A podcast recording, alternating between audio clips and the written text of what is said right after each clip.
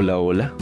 Te doy la bienvenida a Odingo, un podcast en español avanzado para ti, una persona que desea salir de la parálisis del nivel intermedio y poder articular tus ideas en esta maravillosa lengua. Desbloquea tus habilidades comunicativas a través de varios temas relacionados con la lengua y la cultura hispanoamericana. Y recuerda, aprender español es mejor con tiempo y sin límites. Desde tiempos inmemoriales, los seres humanos nos hemos trasladado de un lugar a otro por necesidad. Si nuestros orígenes están en África y desde la antigüedad se han asentado varios grupos humanos en los diferentes continentes, significa que hemos caminado pero muchísimo. Pero ¿qué pasa cuando caminamos por otros tipos de necesidades? Quizá porque queremos conectarnos con la naturaleza, con nuestros cuerpos o con otras personas que también les encanta caminar. Le pusimos un nombre como el senderismo, pero al final estamos realizando una actividad tan antigua como nuestra especie. Hola Sandra, ¿cómo estás? Bien, Walter, ¿cómo estás tú hoy? Muy bien, muy bien. Sandra, le estamos dando la bienvenida a nuestros oyentes para que escuchen un episodio nuevo de Odingu. Bueno, entonces el episodio hoy trata de qué es hacer senderismo, nuestras experiencias como caminantes, como senderistas. Sandra, ¿para ti qué es hacer senderismo? Para mí hacer senderismo ha sido caminar en la montaña, en la naturaleza, en el campo y creo que ha sido también un tipo de meditación con todos los fenómenos que ocurren en la naturaleza, desde el más pequeño que es un insecto hasta lo más grande que es subir una montaña. Sí, para mí las caminadas o las caminatas han sido como una experiencia multidimensional, por decirlo de esa manera. O sea, estás caminando, estás apreciando otros olores que normalmente los que vivimos en ciudad no tenemos mucho el gusto de sentirlos siempre estamos con el olor del smog de los carros. Entonces es, una experiencia olfativa, también muy corporal, porque estamos caminando y al menos nosotros dos hemos caminado durante horas y horas y se siente pues como el camino totalmente en, las piernas, en el cuerpo, en la espalda, porque a veces llevamos peso. Bueno, pero también otra cosa que extraño, yo creo que esa necesidad de buscar el senderismo ha sido principalmente, como lo acabaste de decir, el aire.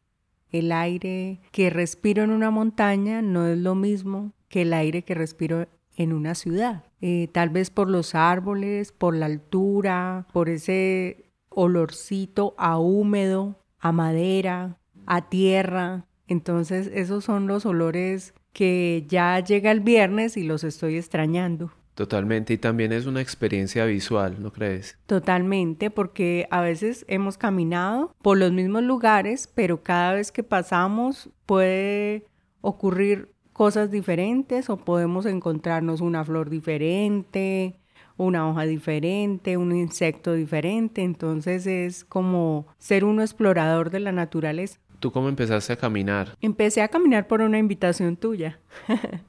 ¿A dónde fue esa invitación? ¿Recuerdas?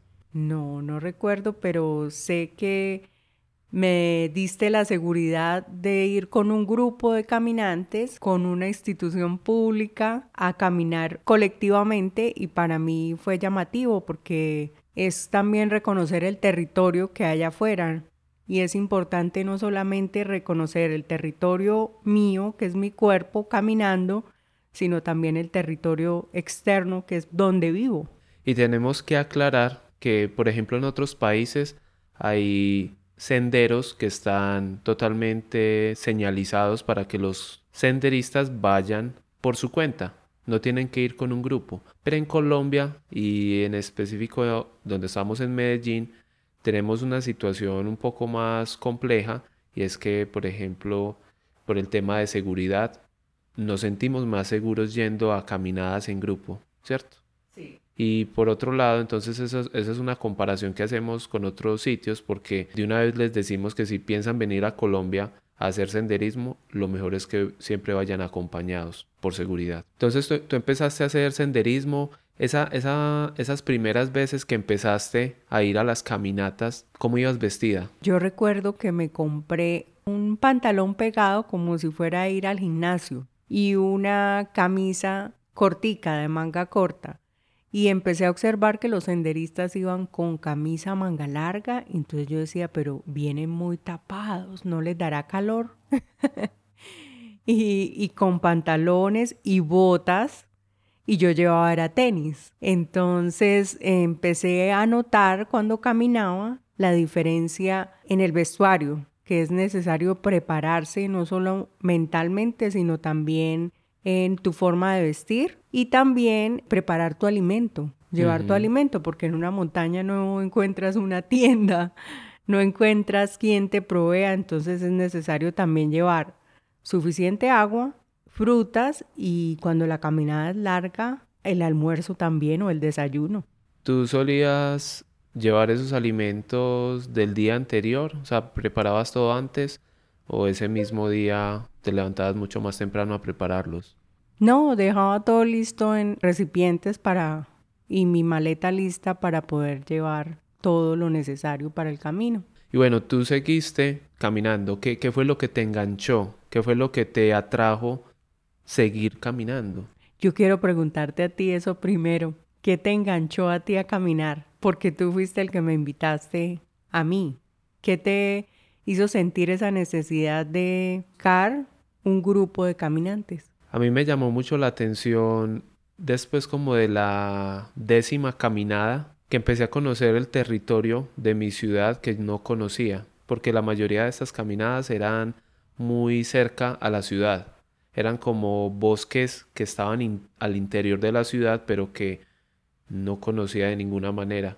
Entonces eso me atrajo mucho y luego empezar a explorar ya las afueras de la ciudad en diferentes coordenadas me ayudó me ayudó como, como a entender más el territorio. Fue como eso y para ti para ti qué, qué fue entonces como el atractivo de seguir caminando. Para mí el atractivo de seguir caminando fue la naturaleza, observar los árboles, encontrarme hongos en el camino de diferentes colores. Y también el atractivo porque es algo muy importante fueron los caminantes que cada caminante cuenta su historia muchas veces en el camino o también porque el guía cuenta las historias del territorio. Entonces me llamaba mucho la atención el guía que teníamos en esa época porque era un señor que conocía no solamente los límites o, las coordenadas, sino que había transcurrido a través del tiempo en esos caminos, que muchos caminos son caminos ancestrales o son caminos donde pasó el comercio a través de las mulas, eso me atraía mucho. Realmente la historia, también reconocer los árboles, porque nos enseñaba a reconocer, este es un árbol de siete cueros, este es un,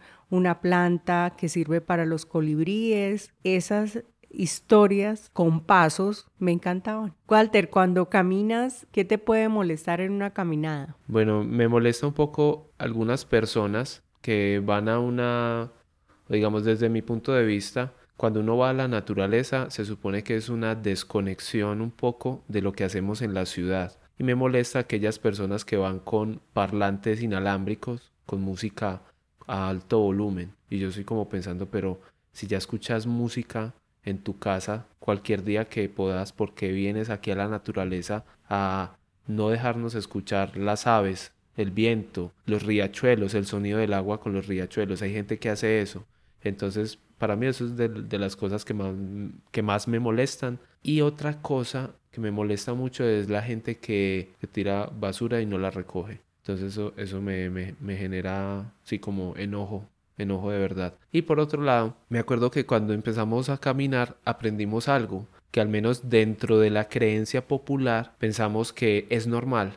Es esto, que, ay, tengo una cáscara de fruta, yo la tiro en el, en, en el pasto, en el bosque, y eso se descompone y y le funciona a la naturaleza. Entonces esa, esas cáscaras que tiramos de fruta al bosque, al, a la naturaleza, tienen un impacto ambiental, porque primero Normalmente los bosques tienen todos sus seres funcionando como en un equilibrio. Y cuando tiramos una cáscara de fruta, resulta que en un bosque no hay árboles fruta, pues no, no, lo que encontramos en muchos de los bosques de acá no es árboles frutales, son más bien árboles que pertenecen a la, a la flora silvestre. Tirar esas cáscaras afectan el ecosistema porque, por ejemplo, una cáscara podría tener algún tipo de bacteria o de hongo y que luego se puede traspasar o se puede transferir como a, a ese sitio donde uno lo tira y puede afectar la vida en ese lugar. Entonces son como creencias que uno dice, no, eso se descompone,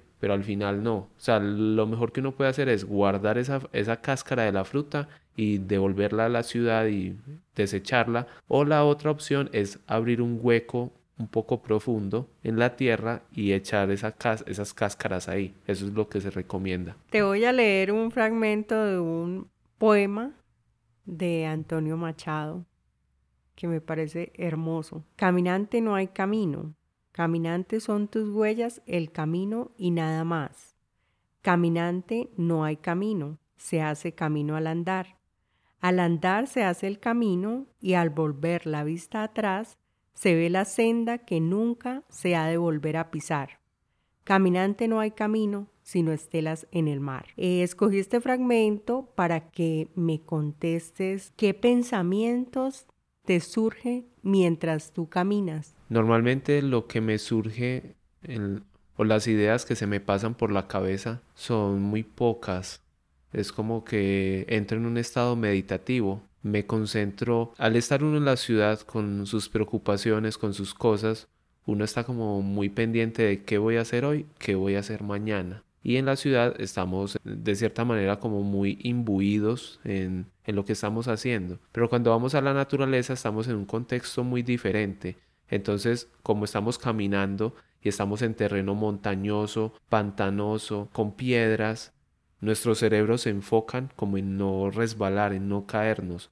Entonces, eso hace que yo me enfoque totalmente en el camino y me enfoco tanto que a veces me quedo observando una flor, un insecto, una planta y se me va, digamos, el tiempo en esa observación.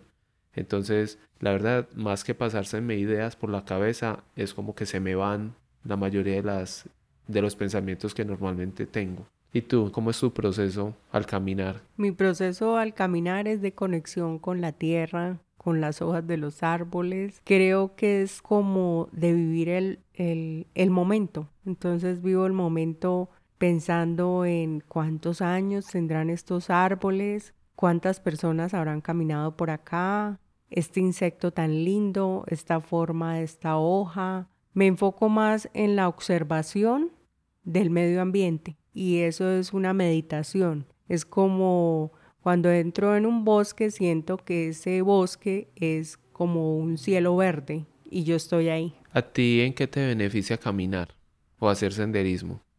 ¿Cuál crees que son esos beneficios para ti como beneficios personales? El beneficio personal que yo considero es, es algo más espiritual, es algo más de ser consciente que soy parte de un planeta, de una naturaleza, que soy como parte de toda esta formación pues de la flora, de la fauna, de muchas cosas. Por ahí leí en algún lugar que la naturaleza tiene sus ciclos, ¿cierto? Ella tiene, los animales tienen sus ciclos, su cadena alimenticia y tienen todos sus procesos organizados. Pero si no existiéramos los humanos, no tuvieran quien los admirara. Entonces considero que es una cuestión más espiritual, más mística. ¿Tú considerarías también que tienes alguna experiencia espiritual cuando caminas? ¿A qué te refieres con espiritual?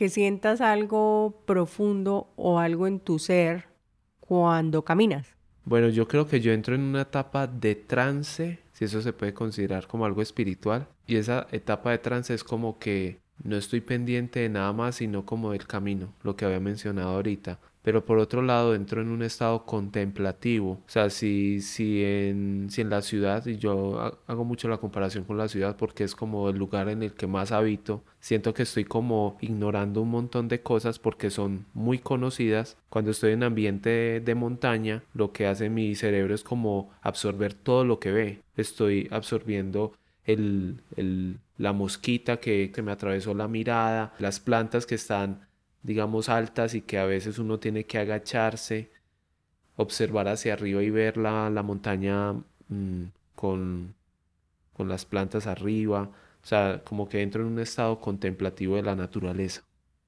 Esa sería como la parte espiritual. Mm, a ti, ¿qué es lo más bonito que recuerdas que te ha pasado en una caminata? Ya recuerdo que lo, lo más bonito que me ha pasado de una caminada es ver una mariposa que siempre había querido ver. Lo más bonito que me ha pasado en una caminada es encontrarme una mariposa que siempre había querido ver. Es una mariposita que tiene como un ocho, un ocho pintado. Es negra con blanco y rojo. Fue lo más bonito porque era un deseo que tenía y el camino me la presentó. Entonces creo que es como las sorpresas de algo que deseas ver y se te aparece. Entonces cuéntame tú también qué ha sido lo más sorprendente que has visto en una caminada. Bueno, yo tengo una experiencia que alguna vez estuvimos eh, tú y yo y una estudiante con la que fuimos a, a La Romera, un, un sector cercano pues acá a Medellín, y subimos toda la montaña y pensábamos internarnos en una parte de la montaña para volver a bajar de ese sitio. Y curiosamente no lo vimos, pero sí lo sentimos. Había un animal como enorme, pero no lo, lo único que vimos fue como una sombra, como porque se movió demasiado rápido y tembló el piso. Fue algo extraño, estábamos caminando y ese animal estaba como cerca y dio un salto en el aire y lo que alcanzamos a ver fue como una silueta, pero no alcanzamos a ver qué tipo de animal era. Y probablemente era un animal pesado porque cuando cayó, pero no vimos dónde cayó, la tierra se movió un poquito. Entonces para mí esa ha sido la parte más impresionante. Y yo creo que probablemente habrá sido algún tipo de venado, porque si hubiera sido un felino, pues aquí quién sabe si estaríamos contando la historia. ¿Recuerdas algo que te haya enseñado un guía con respecto a lo que es mejor hacer en una caminada bueno, no me enseñó el guía, pero lo aprendí de ver una caminante hacerlo. y él ella después lo dijo, que es cuando normalmente uno de la ciudad va al campo, uno ve un animal y se asusta, en especial las vacas, que son las que más se atraviesan. Y las una caminante gritó y la vaca, pues es un animalito, se asustó y corre o, se te viene. Entonces aprendí de observar esa experiencia que uno debe estar tranquilo cuando se encuentre una vaca en el camino y que debe esperar que ellas transiten porque por lo general van en manada, que pasen por donde tengan que pasar y uno espera y luego pasa. Y que también los estados de uno, o sea, el gritar, el asustarse, el alterarse, afecta al animal y el animal puede reaccionar de manera brusca. Entonces lo mejor es conservar la calma y esperar que el animal transite. Además de que también las vacas en algunas ocasiones pueden embestir a las personas. Entonces es caminar como con cierta seguridad cuando uno las ve, pero también con precaución, como estando atentos a los movimientos que puedan hacer porque ellas ah, son impredecibles en ciertos momentos. ¿Tú crees que el senderismo tiene algún impacto en la naturaleza? O sea, esa presencia de nosotros los humanos en la naturaleza tiene algún tipo de impacto, ya sea positivo o negativo. Pues si somos muchos caminantes que estamos transitando por un sector que es reserva natural o que es de cuidado especial, tiene impacto porque nuestros pasos generan también erosión en la tierra, o sea, somos un peso para la tierra. Entonces, ese es como lo que he aprendido, que debemos también ser conscientes de que nuestro camino, nuestras pisadas son una consecuencia para la tierra. De hecho, en las reservas, por eso limitan el cupo de los caminantes. Cuando hablas de la erosión me haces acordar algunos caminos que son antiquísimos, que pueden tener unos 500, unos 600 años, y somos los humanos los que hemos transitado tantas veces esos caminos. Antes de que existieran los automóviles, se, andaba pues también con cuando llegaron los españoles a América y trajeron los caballos y las mulas, muchos de esos caminos se llaman caminos de, de arrieros y esos caminos están metidos en la montaña, o sea, es decir, han socavado la montaña y entonces cuando tú vas caminando por ellos ves al lado y lado muros de tierra, muros de 2, 3, 4 metros y eso es producto de la erosión que hemos generado caminando. Nuestras caminadas o nuestros pasos dejan huellas totalmente perceptibles a través de la historia. Yo te quería preguntar, ¿cuál ha sido la caminada más dura que has tenido? Bueno, hay una caminada que yo creo que no volvería a hacer y es a una montaña que queda en Venecia, Antioquia, se llama Cerro Tusa. Es una montaña de tipo piramidal y es una pirámide que es natural y de las pirámides naturales más grandes o con mayor altitud en el mundo.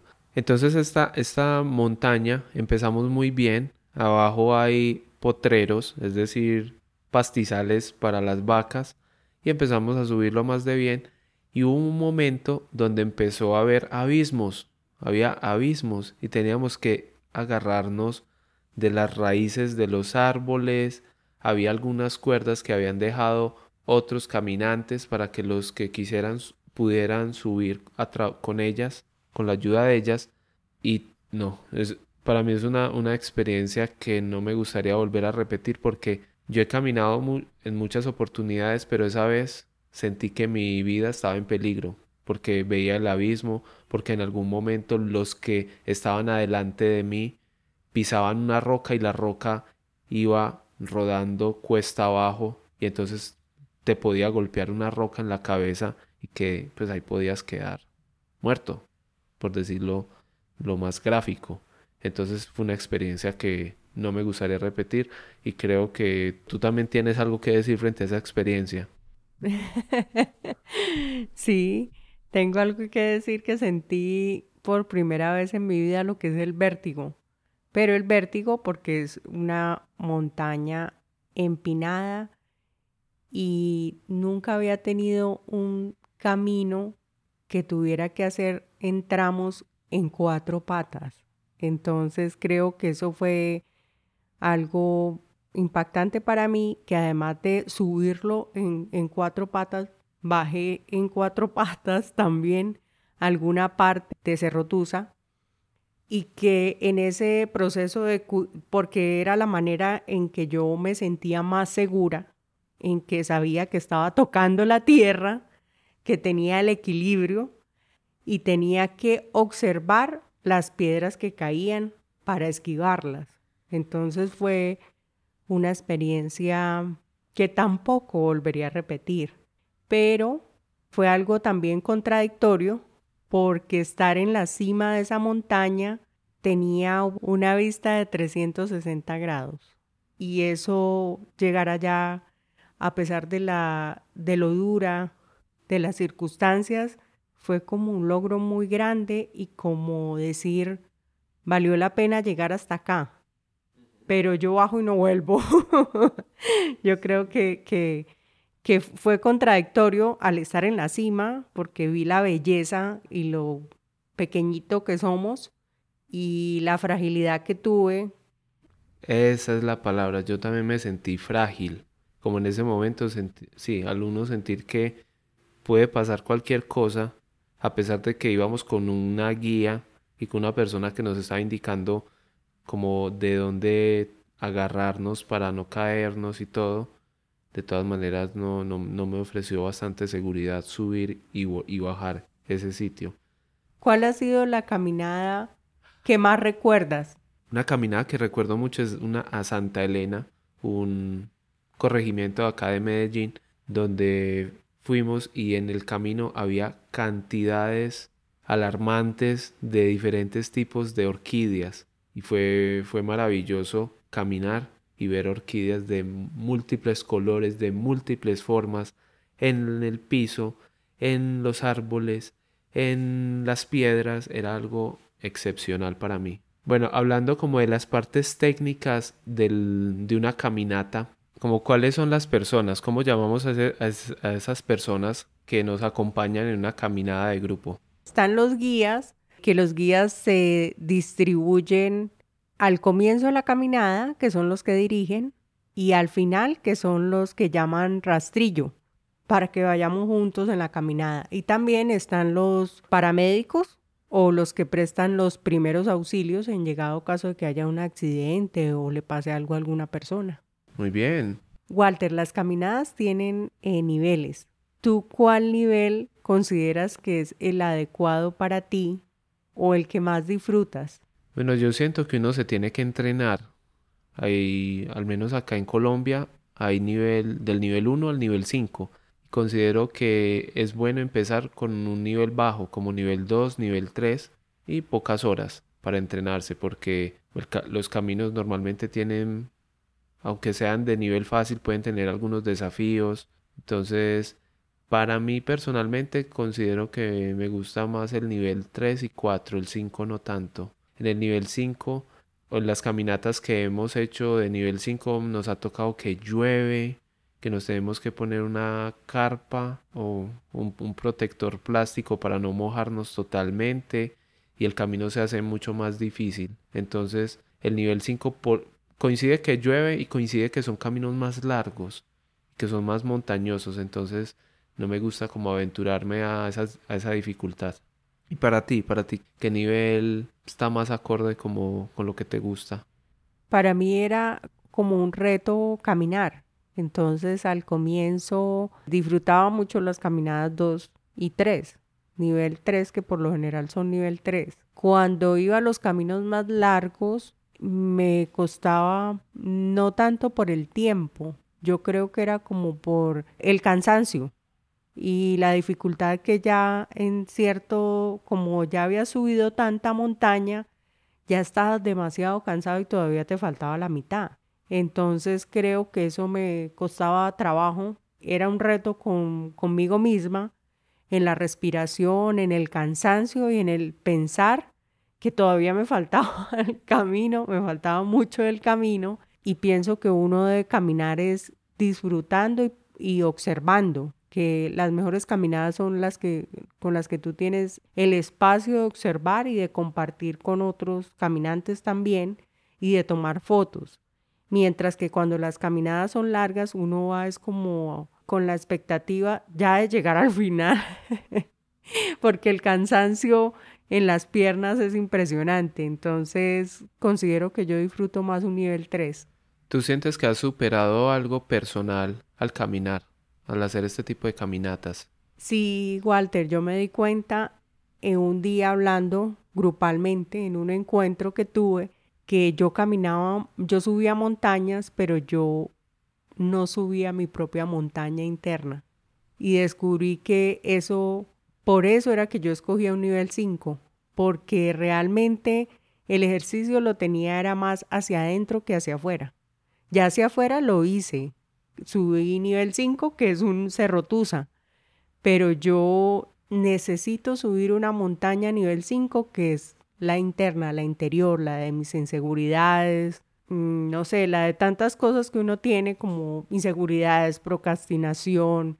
¿Por qué procrastinación? No, como todas esas cosas negativas que tienes que vencerlas, ¿sí? Que tú reconoces que las tienes, pero tienes que vencerlas. Entonces creo que esos son como montañas en la vida o montañas internas que uno debe subir y superarlas. Entonces descubrí también eso, que a nivel físico la subía, pero me faltaba en mí subir muchas montañas.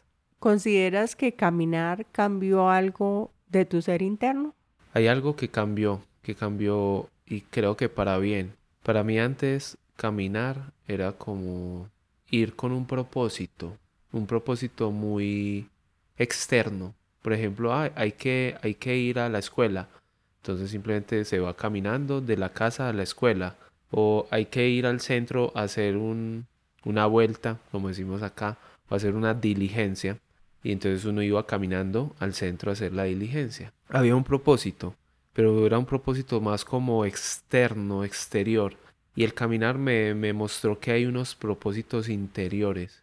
Y dentro de esos propósitos interiores, yo antes sentía como, como que me, me, me parecían muy largas las distancias. Incluso, o sea, yo vivía en una, en una casa y a mí me, mi mamá me enviaba al supermercado a comprar algo. El supermercado estaba a cinco o seis cuadras de mi casa y esa distancia me parecía enorme. Y yo iba hasta el supermercado, iba a comprar las cosas y regresaba. Y después de hacer estas caminatas de ocho, nueve horas a veces, estar durante kilómetros y kilómetros moviendo las piernas para llegar a algún sitio, al volver a la ciudad me di cuenta que las distancias no eran tan enormes. O sea, como que mi perspectiva de lo que era una larga distancia se, se acortó.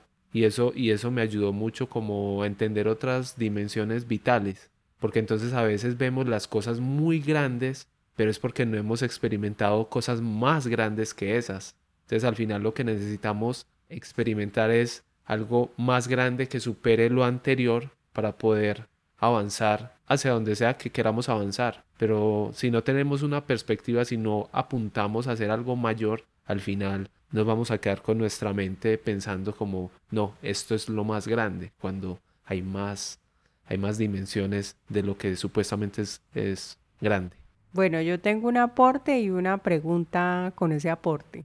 Cuando camino y llego cansada, siento que ese cansancio es demoledor ese día y es un cansancio que no, era, no es el mismo cansancio que experimenté yendo al gimnasio o yendo a otra actividad física o deportiva. Es un cansancio bonito, es un cansancio que te hace dormir muy bien y al otro día levantarte como si te hubieran reseteado. Esa es mi experiencia. En tu experiencia personal, ¿cómo es ese cansancio que percibes al caminar. Es un cansancio que tienes razón. Es muy, es muy diferente quizá al cansancio de, ir a un gimnasio. Porque no sé qué, qué pasa, pero quizá uno en la naturaleza descarga algún tipo de energía, algún tipo de peso, ya sea muscular o, o algo. Estoy de acuerdo contigo que hay algo que lo, lo resetea uno por dentro. Y también uno queda molido. No sé si saben qué es molido los oyentes, pero quedar molido es que, o en España dicen quedar con agujetas, o sea, es decir, que te, te duelen los músculos por el esfuerzo que, que has hecho al caminar. Entonces, e, es, es, un, es un dolor hasta placentero, es extraño, pero es placentero. Entonces es, es bonito. Bueno, y para, para ir cerrando ya este episodio, ¿cuál caminada quisieras hacer y todavía no has podido hacer? ¿O alguna caminada frustrada? ¿Alguna que no se dio? Tenemos una caminada pendiente que tenemos también que entrenar porque esa sí es de más días, esas días que vamos a caminar y me encantaría, me encantaría ir a Ciudad Perdida en Santa Marta, Colombia, porque creo que sería historia, ¿cierto? Historia de mi tierra, de los indígenas y sería algo demasiado especial y quiero hacerlo también porque me llama la atención que son montañas y que es un territorio muy particular, con calor, con ríos, con mar, y quisiera hacerla. Creo que es el reto que tengo. También me llama mucho la atención esa caminada que hacen a el Camino de Santiago. No diría que lo haría completo porque creo que hacerlo completo requiere como un mes y medio. No diría que lo haría completo, pero sí haría una parte del Camino de Santiago como una experiencia espiritual, filosófica, profunda, también la haría. Estoy de acuerdo, estoy de acuerdo. Una caminada frustrada que, que no pudimos hacer. Y estoy de acuerdo que sería muy, muy lindo experimentar el Camino de Santiago de Compostela, que va creo que de España hasta Francia. Digamos, eh, es un recorrido que atraviesa dos países. Yo también le agregaría algo. Me encantaría en la experiencia que he tenido, que hemos ido a páramos, conocer el páramo de los Santanderes, que es el páramo de Santurbán. Ir allá caminando. Y creo que cuando vi en eh, un álbum de chocolatinas de mi país que se llama el álbum eh, de chocolatinas Jet, que promueve eh, lo natural del país, la fauna y la flora. Cuando vi esa lista de parques naturales que hay en Colombia, quisiera caminarlos, quisiera conocerlos, quisiera conocer más mi territorio, mi país. A veces tenemos muchas ganas de salir del país y no conocemos el país, aunque por ciertas razones muchas personas no se aventuran a conocer Colombia por el tema de la violencia, pero curiosamente nos hemos dado cuenta que este país lo conocen más los extranjeros que los mismos colombianos. Nos dimos cuenta de ello al caminar en el Parque Tayrona, que había más extranjeros que colombianos, increíble. Bueno, Espero que les haya gustado este episodio. Esta fue una conversación muy, para mí, amena, una conversación como desde la experiencia de lo que hemos vivido como pareja, Sandra y yo. Y quisiéramos despedirnos otra vez leyendo ese poema. Entonces, es un extracto de, de un poema se llama Caminante, no hay camino de Antonio Machado y dice, Caminante, son tus huellas el camino y nada más. Caminante, no hay camino, se hace camino al andar. Al andar se hace camino, y al volver la vista atrás se ve la senda que nunca se ha de volver a pisar. Caminante, no hay camino, sino estelas en la mar. Bueno, nos despedimos con esta lectura y nos escuchamos en un próximo episodio. Chao, chao, chao, chao.